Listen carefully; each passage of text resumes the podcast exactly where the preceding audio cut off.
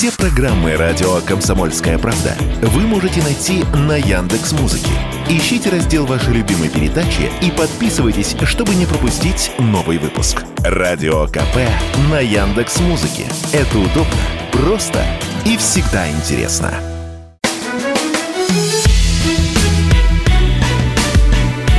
Бофт знает. Здравствуйте, друзья! В студии радио «Комсомольская правда» Иван Панкин. На связи по скайпу Георгий Бофт, известный российский журналист и политолог. Здравствуйте, Георгий Георгиевич. Здравствуйте, Иван. Обязательно. Что нужно сделать? Ну, для начала подписаться на телеграм-канал Бофт знает. Непременно сделайте это, а то Бофт обидится и не будет выходить к нам в эфир. И обязательно надо смотреть прямую трансляцию, которая идет на нашем канале Радио Комсомольская правда в YouTube. Подписывайтесь, ставьте лайки, дизлайки, как вам угодно, пишите комментарии в чат. Ну и в раздел комментарий тоже оставляйте комментарии обязательно. Ну что ж, начинаем, Георгий Георгиевич. Вы как хотите? Вот сегодня даже на выбор вам предлагаю, с чего начать. Можно со взрывов на северных потоках начать, что Байден отдал приказ.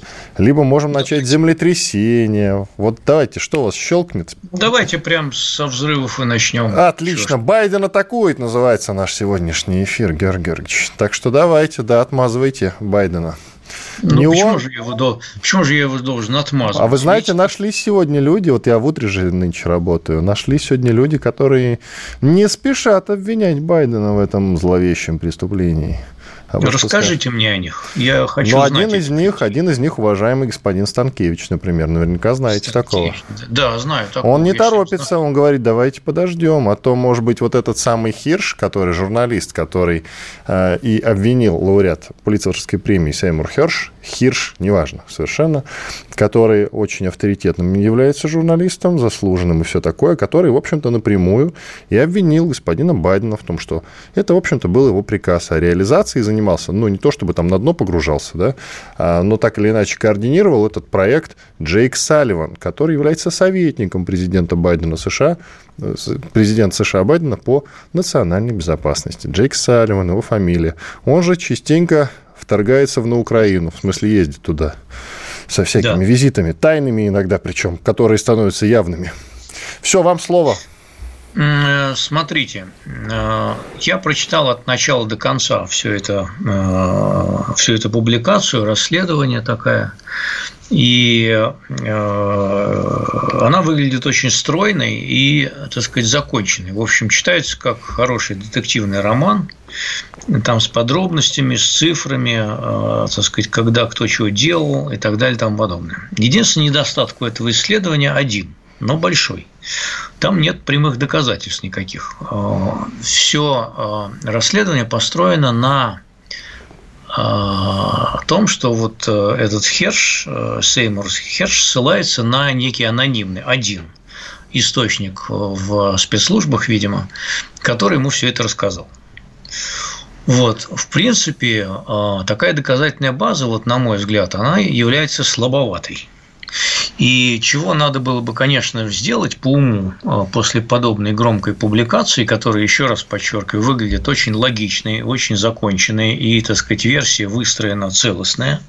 Вот чего надо было бы сделать после этой публикации, это, конечно, продолжить такое расследование с привлечением, как у нас говорят, компетентных органов. С привлечением генпрокурора например? Э, ну, не то, что, не то, что генпрокурора. В Америке есть э, более действенный институт, даже чем генпрокурор, например, комиссия Конгресса которая могла бы, в принципе, изучить вопрос и, так сказать, пояснить, а не были ли там нарушены американские законы. Но, Кстати, я чувствую, что вы скажете сейчас «но».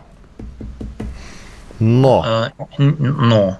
Но, во-первых, по утверждению Херша, американские законы там были не нарушены как ни странно. Э, мы об этом можем поговорить подробно. А во-вторых, э, во-вторых, в американском политическом классе абсолютно нет запроса на то, чтобы вот копать под Байдена в связи с тем, что он якобы взорвал русский газопровод. Взорвал, ну и хрен с ним. Русско-немецкий, позвольте-ка. Русско-немецкий. Да и с немецким, и с немецкой частью тоже хрен с ним, понимаете?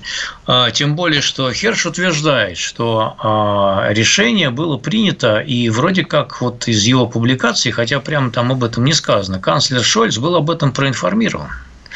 А, поскольку а, там это прямо не сказано, еще раз говорю, но а, именно после встречи с Шольцем Байден заявил вдруг публично, что если, мол, вы будете себя плохо вести, то газопровод не станет. Это было еще до начала военной операции. Вот такой вот набор, так сказать, мнений. Почему американский закон не нарушен формально? Потому что, и Херш тут прав, значит, Конгресс должен быть уведомлен об операциях, значит, э, тайных операциях спецслужб. Э, там есть специальный там, как комитет э, специальных операций или комитет тайных операций. Короче, вот э, типа ЦРУ. Да, там нужно уведомить заранее руководство Конгресса, четырех человек именно, из двух палат, по должности о том, что такие тайные операции собираются проводить. Что касается военно-морских сил США, то закон никак не ограничивает их в проведении подобных тайных операций по всему миру в интересах безопасности США. Но Первое. это после 11 сентября у них, я насколько понимаю, было введено. Нет, нет, нет, это после, это после э, после Уотергейта, это после Уотергейта и вообще в 70-х годах, собственно, ЦРУшников тогда и ограничили Конгрессом. Вот, это давно уже было. Вот. А второй пункт заключается в том, что Значит, формально взрывчатые устройства привели в действие норвежцы, а вовсе даже не Байден. И он как бы и приказ вроде не отдавал формально. Вот. Но на самом деле, конечно, э, по уму надо будет все расследовать. Если не силами американских законодателей, которые не будут это расследовать, ну просто никак, то, в принципе, в Европе есть правительства, которые могут бы... Ну, у того же канцлера Шольца, например, могли бы, могла бы оппозиция поинтересоваться, э, он вообще был в курсе или не в курсе вот, например, потому что там же все-таки немецкая собственность как-никак какая-то была. Вот, и э, вроде как она пострадала от этого взрыва. Но, э, понимаете, политическая обстановка такая, что мне не кажется, что этому, э, этой публикации дадут ход в виде какого-то такого сумасшедшего скандала. Ну, вот как-то, и вы, наверное, со мной согласитесь, потому что не всяким расследованиям дают, как известно, политический ход. Есть расследования, как говорится, правильные, против кого надо расследование, а есть расследования, которые не в дугу. Вот оно как раз вот оказалось не в дугу.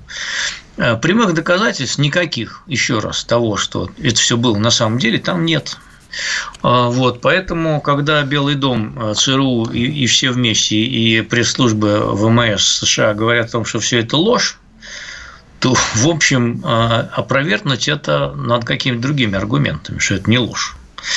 Вот, а у этого самого Херша таких аргументов нет. Его, конечно, можно теоретически привлечь в суд – где он, согласно американским законам, должен будет назвать своего э, информатора.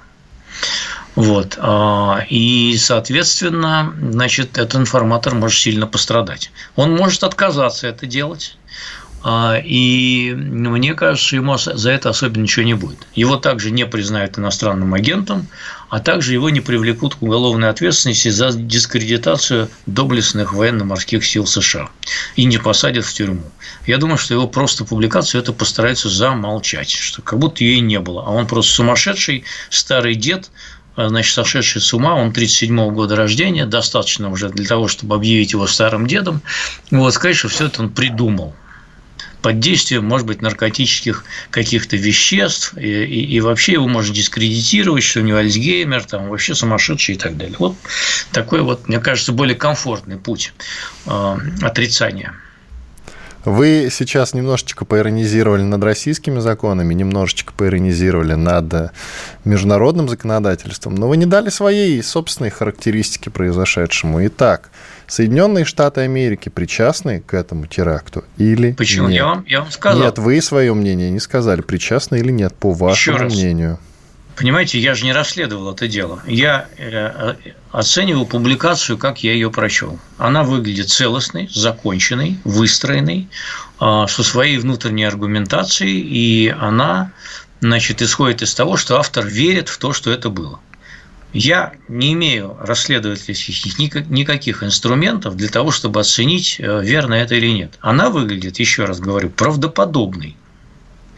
Это все, что максимально можно про нее сказать. Но при этом никаких прямых, а также косвенных, кстати говоря, доказательств у автора этой публикации нет, кроме ссылки на анонимный источник.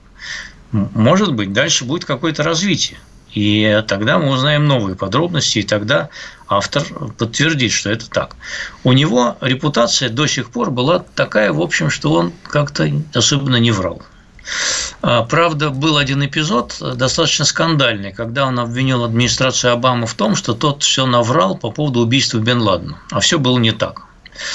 А, и когда его стали допытываться, а что было именно не так, а он ничего привести в э, подтверждение своей, своих обвинений не смог. Вот э, был такой, а, одна такая лажа у него была существенная.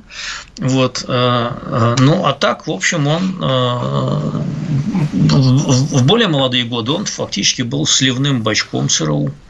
Ну, не ЦРУ, вернее, а каких-то источников в этом ЦРУ и так далее. У него действительно есть, были, были, во всяком случае, были действительно хорошие источники во всяких властных кругах, но он все-таки э, не хрен с горы какой-то, он, по сути, был очень важным участником Уотергейского расследования, скандала. Там просто все лавры достались э, другому человеку, но он был, в общем, вровень с ним, участвовал в этом деле. Он очень много публикаций делал и об, э, так сказать, всяких действиях США в Иране, и в Ираке, и про сирийские И отдохнем. Ван Панкин, Георгий Бофт, продолжим.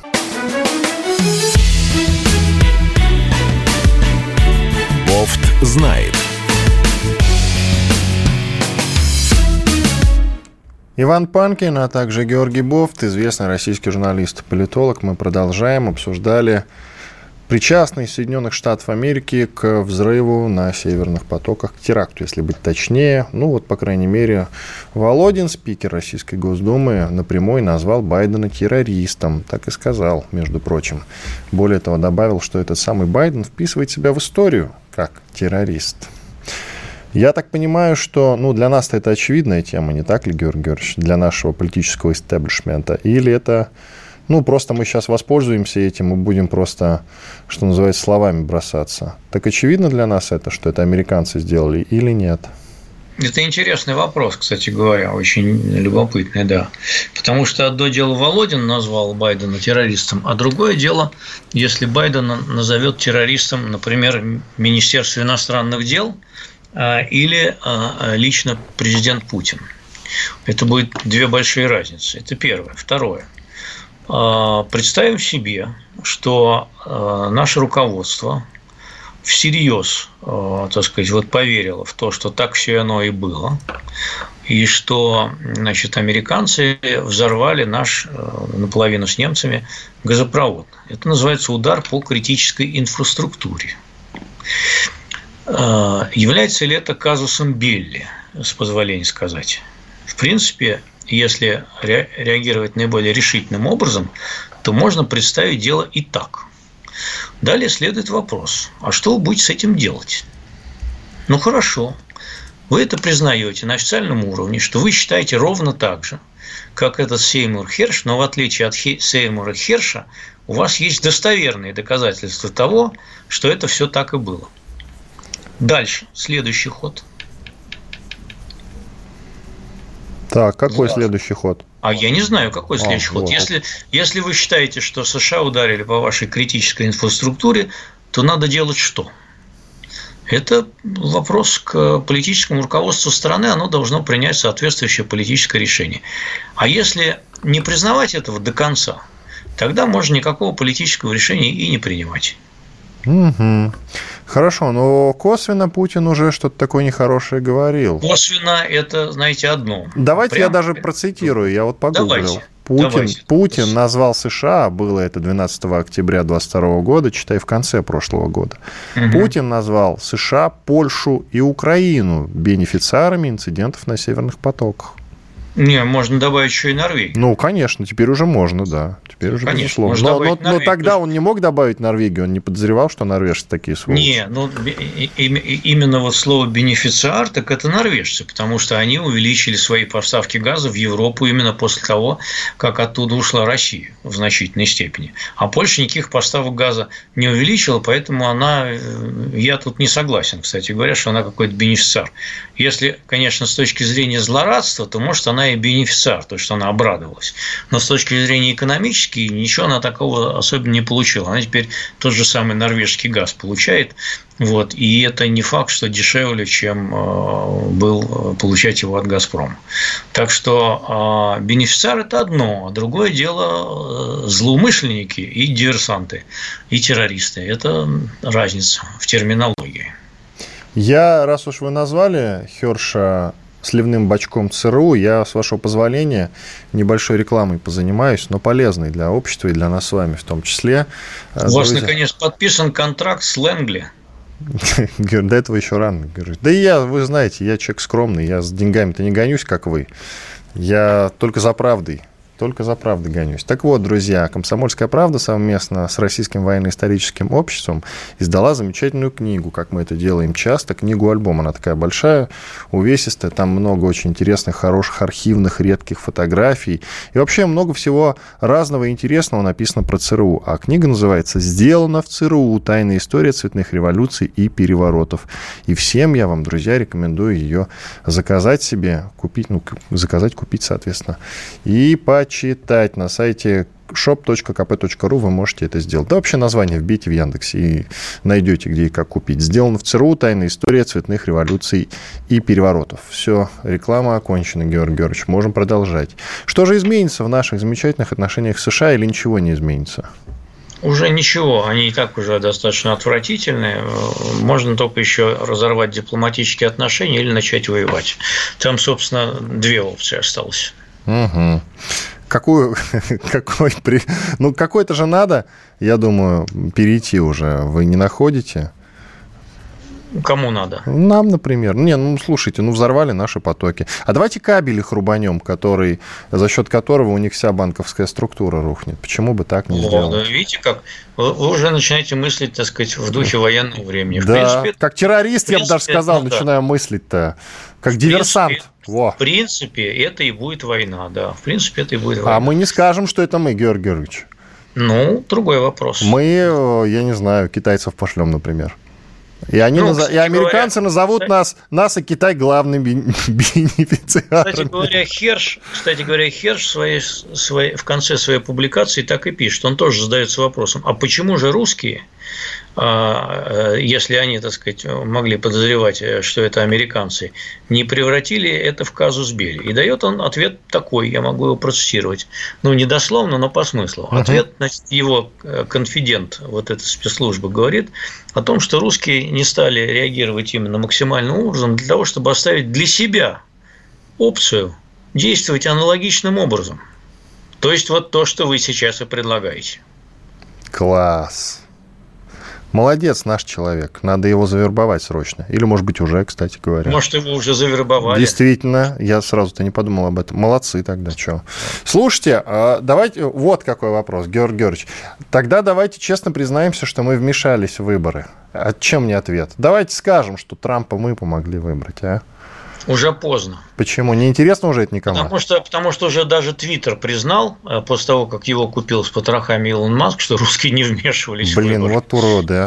Ну, а, вот так, давайте Да. подумаем, какую гадость сделать, а? Или давайте Не уже по-настоящему вмешаемся Гадости тогда. гадости это по вашей части, вот вы и думаете. А Я- я, я человек, займусь человек этим. добродушный, я за мир во всем мире. Да я какой вы не хочу- добродушный, вы диктатор, уже все об этом говорят. Все ко мне приходят, ваши подписчики. Кстати, подписывайтесь, все равно уйдете от Бофта. Подписывайтесь на него, Бов знает, канал называется. Вы всех там баните, вас люди не любят, кстати говоря. Кого всех-то? Да всех Всего вообще. 50, всех, кто, 60 забанил, кто стремится к свободе слова и самовыражения у вас в комментариях. Нет, это хамы. Нет, это А, хамы. Зачем? ну Ну, и никто что? не путайте свободу слова хам- с хамством. Хам не грех. Понимаете, хамство я имею в виду. Вам нет, хамство – это грех. А во-вторых, там некоторые сеют фейки, понимаете, э, в том числе про российскую армию. Оскорбляют значит, э, государственные структуры всяческих государств, включая наши.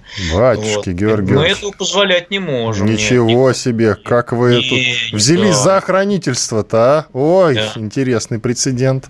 Нет, я говорю всех государств, всех. Понимаете, а. я не позволяю никаких государств там оскорблять и говорить о том, что э, там какие-то уроды и, и так далее. Надо придерживаться, так сказать, цивильных методов дискуссии. Какой? Я постоянно называю американцев э, политическую составляющую уродами. Что-то вы меня не баните, кстати. Говорю, недоработка, недоработка. Я, кстати, не видел, где вы там такое написал. Я Если вам напишите... это говорю постоянно. Вот уже а, можете ну, меня говорю, забанить. Я же, не могу вас, я же не могу вас забанить. А я уже забанен. Может быть, даже вы к этому причастны. Меня уже забанили нет, в телеге. Нет, я не причастен причастен, я не причастен. Вот просто еще раз говорит о том, что вы неаккуратны в выражениях, это ваша молодость вас говорит, высокий гормональный фон и агрессивность альфа-самца, очевидно. Поэтому э, простить это пройдет, потом все у вас упадет, э, и вы будете тихим таким мягким дедушкой, миролюбивым, с палочкой, будете ходить постукивать по асфальту и по соседям. Гормональный фон в основном у женщин скачет. Тестостерон, может быть, вы имели в виду, Георгий Георгиевич? Тестостерон, э, дорогой Иван, э, мой э, любезный друг, это тоже гормон. Ну, все-таки конкретно-то сказать тестостерон, все, чтобы было четко понятно. Ну, а ну, гормональный это общее такое, знаете. Ну, так общее, вот, общее. перейдем да. уже к делу, не взрывом давайте, пока давайте от физиологии оторвемся уже, наконец. Россия ведь пригрозила Соединенными Штатами, Соединенным Штатам. Россия пригрозила Соединенными Штатами всему миру, звучало бы неплохо. Россия пригрозила Штатам последствиями за атаки на северные потоки. Ну вот опять начинается. Пригрозили ничего не делаем. Скучно. Сделал это, между прочим, заместитель главы Министерства иностранных дел России Сергей Рябков. Человек, который чаще в других говорит про некие переговоры, которые все-таки возможны с э, украинской стороной. И сейчас он пригрозил Соединенным Штатам последствиями. Что он имеет в виду, как вы считаете? Не знаю, надо у него прямо напрямую спросить. Будет спросить, случай обязательно. Господин Рябков, что вы имеете в виду под последствиями? Угу. И он вам сразу все расскажет. А, последствия же могут быть не только военно-политического характера или военно какого-то тактического характера, они могут быть политического характера. Например, можно выслать какого-нибудь э, одного из последних уже наверное, американских дипломатов, там, вручить ноту, например, новому послу, послице, или еще что-нибудь такое сказать, выразить, выразить решительный протест можно. Тоже будет последствия. По-разному можно реагировать. Э, Рябков, кстати, не только говорит о переговорах, мне кажется, он очень часто играет и роль ястреба от МИДа. Да? Делая весьма да, такие резкие заявления. Он, так сказать, и курирует в том числе отношения с Америкой, э, вернее, э, вопросы вооружений, ну и с Америкой, естественно, тоже. Вот, поэтому он, так сказать, ястребиным образом довольно часто высказывается. Ну, а как еще разговаривать? Осталось только так. Ну, дипломатия это закончилась, в общем-то, я так думаю. Я думаю, что, я, я, думаю, что, я думаю, что она скатилась до, до площадной ругани, но, в принципе, не закончилась, да, конечно. В такой форме и существует.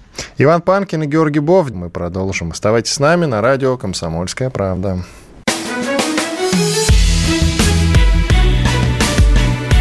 Бофт знает.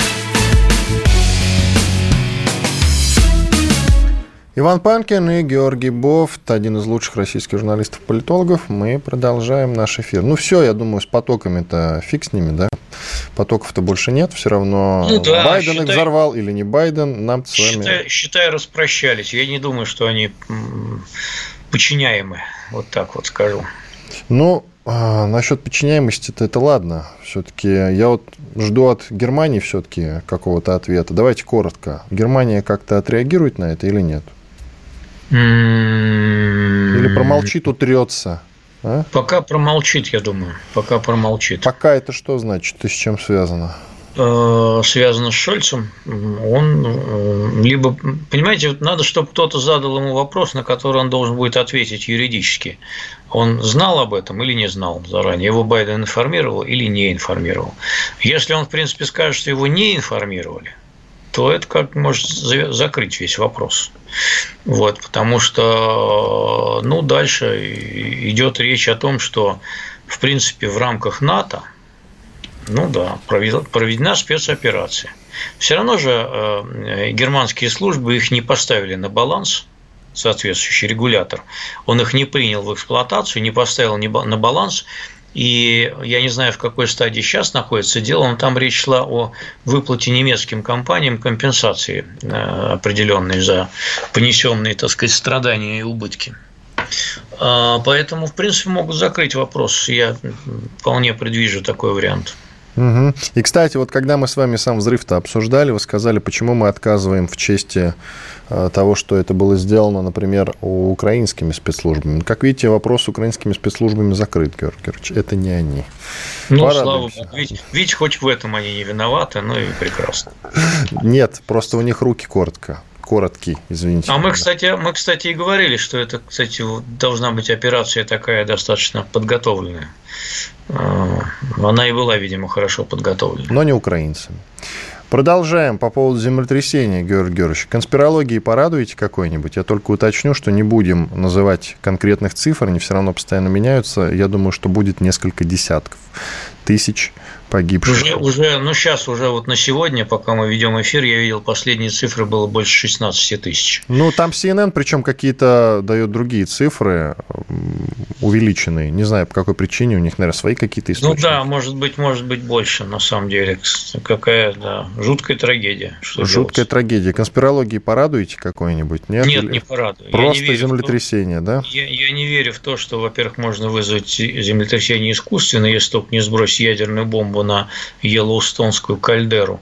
Вот. А во-вторых, ну, его и предсказать кстати говоря, ну, толком так и не научились. Всякие там рыбки в аквариуме и эти все э, фокусы, они, в общем, иногда, может, и работают, но научными методами их считать нельзя. Насколько я, кстати, помню, я читал, что вот когда в Армении было землетрясение, это самое страшное и разрушительное для Армении, я имею в виду. Спитаки. Да, многие писали о том, что э, наблюдали сейсмологи что такое землетрясение возможно, но почему-то вот и потом руководство страны ругали за то, что не предприняли никаких мер. То есть что-то сделать вот это, можно. Это, это всегда происходит. Э, все сейсмологи говорят, что землетрясение возможно. Они говорят, что вот сейчас сейсмологи все говорят, что и в Калифорнии, возможно, там давно не было, это будет достаточно сильное землетрясение. И еще где-то говорят тоже, что будет в Турции тоже. Ну, понимаете, это плюс-минус 10 лет или 20 или 30 даже лет. Ну как, это же не предсказание. Но это какое-то уж больно разрушительное для того, чтобы нельзя ну, было да, его заметить. разрушительное, разрушительное, да, такое вот. Ладно, Сейсмич... если... Сейсмическая зона. Что касается помощи, правильно ли, что мы отправились на помощь? Я вам по порядку буду задавать вопрос. Вот Россия Конечно. едет помогать стране НАТО, правильно? Конечно. Бок о бок со странами Нет, ну НАТО. Что вы все через НАТО думаете? Не, ну, Георгий, это нормальный вопрос, дайте свой ну, ответ, вот и все. Нет, вы, вопрос имеет причем, место быть, вы давайте свой ответ. Здесь, причем здесь НАТО, правильно. Вот, я э, только был неприятно удивлен, что мало принесли вот цветов, например, к турецкому посольству. Турция нам достаточно сильно сейчас помогает во всех наших экономических сложностях. И, и на государственном уровне, и на уровне простых, э, так сказать, граждан. И многие туда, миллионы людей вообще ездили в Турцию. И ездят, и ездить будут. Поэтому как-то я, честно говоря, ожидал бы большего порыва гражданского общества, которого у нас нет, хотя, конечно, но в принципе какие-то ошметки его, может быть, и существуют. Вот, собирать там какие-то одеяла, еще что-то. Ну, вот как-то не Георгий поднялась, я не поднялась страна огромная. Не я поднялась. думаю, что страна поднялась бы, не будь спецоперация. Так пусть поднимается на помощь спецоперации. Я так думаю, Георгий Георгиевич. И вопрос мой нормальный, а вы нормально ответили. Идем дальше. Помогать-то поехали, кстати, и армяне в том числе, и азербайджанцы. Ну, что хорошо. скажете насчет хорошо. армян? Армяне тоже правильно, что поехали? Конечно, mm. конечно. А потом Турция это с Азербайджаном же... продолжит их убивать. Слушайте, не, не надо переносить вражду на политическом уровне на простых граждан. Это то, что мы говорим применительно все время к тем же российским гражданам, которых там э, третируют за то, что делает их руководство. А, так и с Турцией. Э, в общем, армяне помогают же тем, тех, кто под завалами, простые турецкие люди. Вот, они же ничем не виноваты, что Эрдоган э, помогает Азербайджану воевать с Арменией. Ну, Георгий Георгиевич, я даже не знаю, я даже не знаю. Армения могла бы воздержаться, и я бы ее не обвинил бы ни в чем.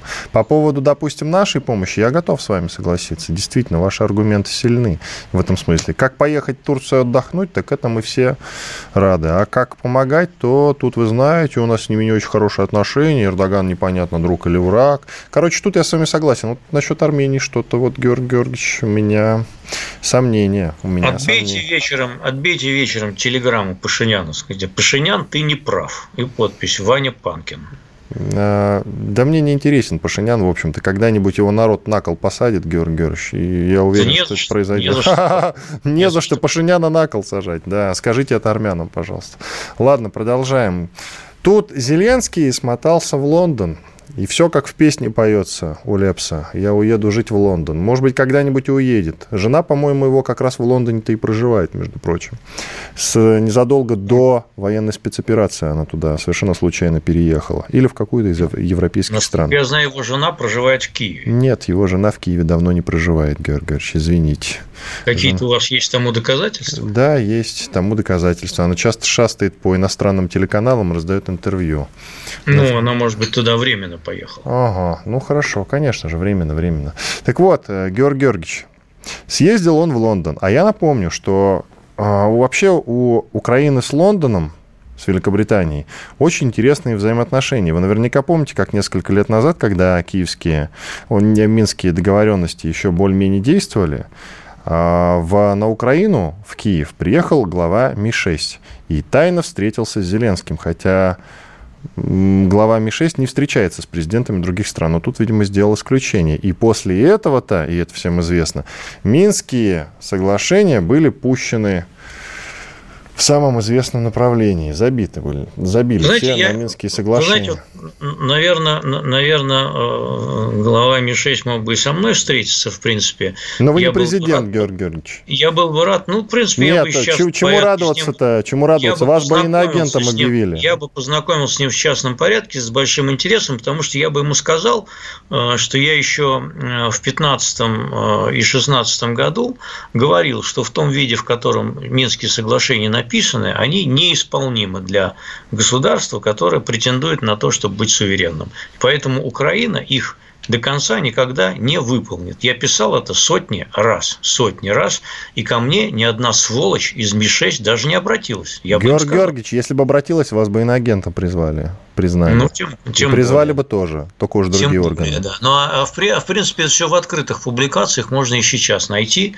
А вот. И когда Зеленский пришел к власти, я тоже писал, что они не будут выполнены, что вопрос стоит об их модификации в какой-то такой форме, которая была бы выполнима для всех сторон. И для нас была бы э, приемлема, и для Украины была бы приемлема.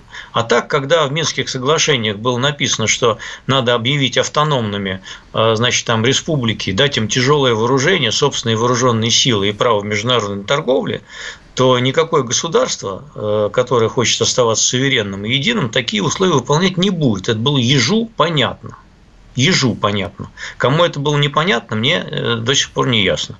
Вот, поэтому их можно было бы модифицировать году эдак, там, я не знаю, в 18 Э, ну или в 19-м, когда Зеленского избрали, вот, с помощью американцев, там, например, как-то на него надавить. Ну, были варианты, мне кажется. Можно было как-то превратить это в более э, реализуемый, э, так сказать, документ. А он был нереализуемый. И Зеленский, конечно, сорвался с крючка. Рано или поздно это должно было произойти. И сейчас все говорят, а мы не верили, что они будут реализованы. Не знаю, читали они все мои публикации или нет. Может, читали. А я, кстати, ничего не думал по поводу Минских соглашений, Георгий Георгиевич. Вот просто ничего. Святой вы человек, святой да. вы человек. Я не буду кричать, что я верил или не верил. Я просто вот не знал, что по этому поводу думать, если честно. Но я знал, что когда-нибудь так или иначе, это все во что-то превратится, во что-то боевые действия, я имею в виду. Вот это я точно подозревал. Зеленский признался, что не собирался выполнять Минские соглашения. Ну вот. да. А да. как это при... Вот у нас 30 секунд остается, а как это признание что нам с этим признанием делать? Да уже Воен... Военным преступником его обвинили? Уже никак. Уже никак. Ни признание э, Меркель, ни признание Оланда, который тогда был президентом Франции, ничего ровно слета это уже не добавляет. А, потому Уходим что на перерыв, Георгий Георгиевич, продолжим. Поезд ушел уже, да. В четвертой части Иван Панкин, Георгий Бофт, известный российский журналист и политолог. Бофт знает. Иван Панкин и Георгий Бофт, ведущий российский журналист и политолог. Мы продолжаем.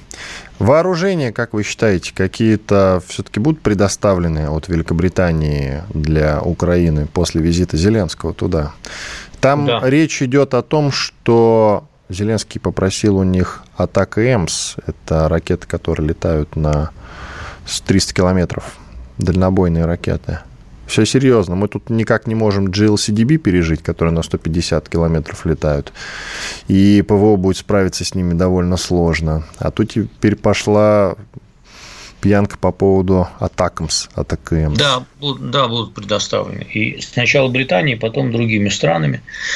Э, я думаю, что это произойдет не позже лета вот, э, будут предоставлены. Более дальнобойные системы с дальностью до 300 километров. Я думаю, что этот вопрос уже практически решен. По самолетам там сложнее, но я думаю, что самолеты в этом году принципиальное решение продавят. Может быть, даже раньше продавят, чем там к концу года. Вот, продавят решение это. Хм. Это как-то изменит? Правда, там, Правда, там учиться надо долго на этих самолетах летать, но у меня тут есть такое особое мнение. Я думаю, что э, самолеты не будут простаивать 2-3 года, пока на них будут учиться. Я думаю, что появятся наемники, которые на них будут летать. Да сразу с наемниками они прилетят, Георгий. Может Я в этом так. вообще не сомневаюсь. Может быть и так. И да. когда нам говорят, что 9 месяцев надо ждать до тех же ракет э, GLCDB, снарядов, если быть точнее, то я в это тоже не верю. Если решение уже есть, Пентагоном объявлено, они появится там на фронте уже месяца через 2-3, я так считаю. Соответственно, когда будет принято решение по атаке ЭМС, он тоже довольно быстро на фронте появится. К, они подходят к Хаймерсу. Хаймерсов там уже много, и несмотря на то, что Коношенков время от времени говорит, что там Хаймерс уничтожен, там Хаймерсы все еще есть. И будут, ну, я думаю, посчитал, что Коношенков уничтожил больше Хаймерсов, чем мы поставили, но мы не знаем, сколько поставили. Вот Поэтому... именно, Георгиевич. Я бы не смеялся не тут, я бы не иронизировал над словами да. Коношенкова на самом деле, потому что мы действительно, и вы правильно заметили, мы не знаем, сколько они поставили. Может быть, Коношенков все правильно считает. Я, кстати, в этом мы уверен. Должны мы должны исходить из того, что Коношенко все говорит правильно. А я бы тут не иронизировал, ты иронизируете. А я не иронизирую. А я ни в коем случае. Видите, у меня морда абсолютно серьезная, вообще даже А вы с такой умеете шутить, я знаю, Георгий Георгиевич. Нет, какая шутка? Какие шутки с Коношенко? Вы посмотрите на него. Вы да, под дискредитацию ВСРФ можете попасть, не, будьте осторожны. Шуток. Какие? Вот как Коношенко сказал, так и есть. Ну, а я не иронизирую. Смотрите, а я все-таки подытожу. Точно. Я считаю, что по поводу Хаймерсов, например, Коношенков точно прав. Вот. Их, вот сколько он говорит уничтожено, их уничтожается, просто их поставляется больше. Вот мое скромное мнение на этот счет. А давайте поговорим об авиации. Сто лет, сто лет в обед, между прочим, гражданской авиации. Да. Тут мне написал ваш слушатель в личку угу. во ВКонтакте и попросил задать вопрос. Давайте. А, нужен ваш прогноз на ближайшие 5-10 лет о развитии авиации в нашей стране. И попросили узнать, какой любимый самолет у Бофта. Давайте с самолета начнем, а потом прогноз. Любимый самолет у меня Boeing 777. Угу. Почему расскажете? Он комфортабельный. Вот, но я на нем давно уже очень не летал. Соскучились? Очень, да, соскучился. И еще Аэробус 380, тоже неплохой самолет. Вот, я на нем, по-моему, даже ни разу не летал. Там посадка идет чуть ли не с 8 э, гейтов. Понимаете, там ужас еще, сколько народу он переводит сразу. Вот, поэтому, э, значит, э, один раз я летал и до сих пор с содроганием помню этот полет, значит, на Ту-214 такое впечатление, что вот топором делали. Вот. А, очень хороший был самолет. Вот у меня самые теплые воспоминания вообще а был 96, между прочим. Такой огромный сарай, там очень просторно. Вот, и этот сарай летает. Там все потрескивает, покряхивает, но абсолютно тихо, плавно. Посадка замечательная, планер замечательный. Значит, э, весь самолет там как бы э, сделан добротно был и, и очень хорошо. До него такой же был, в принципе, для своего времени неплохой Ил-86. А, вот. А, так что вот такие. Ту-154 жестковатый. А, вот. На Ту-134, слава богу, не довелось летать. С ужасом вспоминаю полет на Ан, по-моему, 24. Я сидел сзади, летел в Норвегию, и к концу полета там на заднем люке у него открывается сзади, там нарос такой большой, значит, здоровый ледяной э, колпак, э, что не создавалось впечатление, что он когда-либо растает. Но э, потом, видимо, его как-то разморозили, может, там паяльником или еще чем-то. Молотком побили просто. Молотком да разбили там. Вот. А вот это был тоже такой жутковатый полет. Вот. Ну и там в Америке всякие мелкие самолеты тоже я их боялся страшно. А сухой как же? Ничего не сказали. Сухой, э, вот по ощущениям самолет неплохой, но рисковатый. Рисковатый. Видимо, сказывается то, что там джойстиком управляет пилот, а не, а не рулем. Вот. А так у них же штурвал, по-моему, а не руль. Не-не-не, джойстик. Там джойстик должен быть вот в, в правильном варианте. Не знаю, как сейчас, а задумывался он джойстиком, как вот с игрой компьютерной. Вот. Э, он такой жестковатый. Ну, летал я на нем тоже. Ничего, вроде такой самолет тоже нормальный. Ну, вот там что-то как-то много сбоев всяких. Из двигателей там эти французские, говорят, говно полное. Вот. Да все французское говно, Георгий. Не знаю, да, вот э, может быть и это тоже говно, да, может быть, может быть, может быть. Так, теперь Но к прогнозу. Свои, значит, теперь по, по поводу прогноза. Да, прогноз значит, давайте. Из прогнозов, ага. из прогнозов есть только обещание Минпромторга к 30 году наладить выпуск э, самолетов в адекватном количестве. А что они подразумевают под адекватным количеством? Я думаю, несколько десятков а, машин а, могут выпускать тогда в год, догнав тем самым Советский Союз, который в лучшие годы выпускал, по-моему, 60, максимум 70 машин в год пассажирского авиатранспорта, которых тогда, впрочем, хватало. При том, что Боинг в те же там 70-е годы выпускал э, от 300 до 400 машин, только одна фирма Боинг выпускала такое количество. Поэтому у нас никогда не было э, достаточном количестве своей авиации гражданской. Мы американцев били э, всегда по числу только в боевых самолетах. Вот там мы шли в ноздря в ноздрю, там примерно равное число мы клепали этих своих боевых машин столько, сколько и они. Ну, вот в те, в те годы. Так что вот как-то так. На гражданскую авиацию у нас как-то руки вот не доходили все время. Придется теперь вот наращивать усилия. Я думаю, что своими силами нам будет справиться очень сложно. Э, были планы по кооперации с китайцами, но что-то китайцы как-то заткнулись, из боятся, видимо, вторичных санкций и не хотят с нами ничего сотрудничать в области гражданской авиации, никакие ирбасы свои собирать и так далее. Хотя они сами их собирают, кстати говоря. Я думаю, что после инцидента с шаром-шпионом мы вернемся к переговорам по этому поводу. Да и я думаю, что после инцидента с шаром-шпионом э, американцы с китайцами где-то через полгода попытаются снова договориться.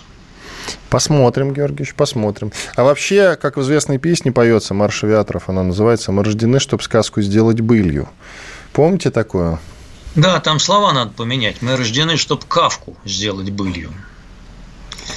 Господи, ну вот вы все даже не опошлите, а вот, короче, все у вас вот как-то вот м- много негатива. Подписывайтесь, кстати, на телеграм-канал, Бов знает, друзья, обязательно, там негатива еще больше, все прекрасно.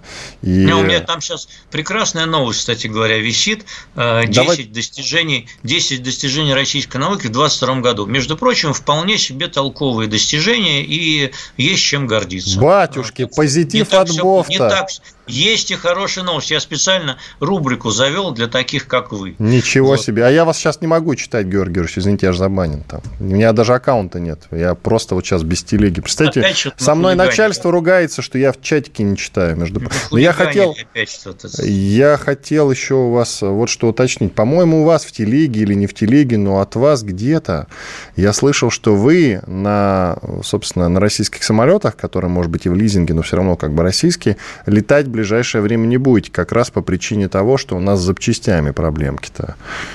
Вы, я... да, автор этого? Я нет, я это не писал. Автор но этих я слов. Я думаю, но я, но я согласен с этим высказыванием. Я думаю, что где-то вот э, к концу этого года я возьму такой вот э, этот самый паузу возьму. По-моему, все-таки вы что- написали, что вы на поездах лучше будете ездить. На поездах, да, конечно. На ближайшие я вообще бо- боюсь летать, вот, э, поэтому, поэтому на поездах, да, поеду. Вот, а значит, э, со, следующего года пока сделаю паузу, посмотрю, как там будет действительно с запчастями. Но на самом деле руководство и Минпромторг, и вот там руководство Аэрофлот обещает, что с запчастями все будет нормально, и что, и, а что они есть. Э, И э, пока вроде как все работает, все летает. А даже вот этот самолетный каннибализм, когда разбирают один борт для того, чтобы э, содержать другой, э, вот, э, руководство нашей авиации, оно говорит, что это в принципе в порядке вещей, и так и другие делают. И я вполне верю, что так и происходит. Потом я не думаю, что наш уровень технологически хуже, чем в каком-нибудь Южном Судане или э, еще в какой-нибудь там республике Конго демократической, где тоже летают самолеты, э, и, и- и вполне себе они даже не каждый день бьются, а очень даже редко бьются. Поскольку- Спасибо за, за позитив. Сколько остается у нас здесь? 30, 30 секунд, Георгий Георгиевич. Но я думаю, что можно уже начинать э, прощаться. Поанонсируем Давайте, немножко. только не плачьте, не плачьте. Я желаю Ну, вам разбаниться. Георгий Ильич, я- разбаниться в только телеграме, разбаниться, больше не хулиганьте. И вообще держите себя в руках. Хорошо, Иван Панкин и Георгий Бофт были здесь, остались очень довольны. Читайте телеграм-канал, конечно, и подписывайтесь на телеграм-канал Бофт знает. Всего вам самого наилучшего. До свидания, друзья.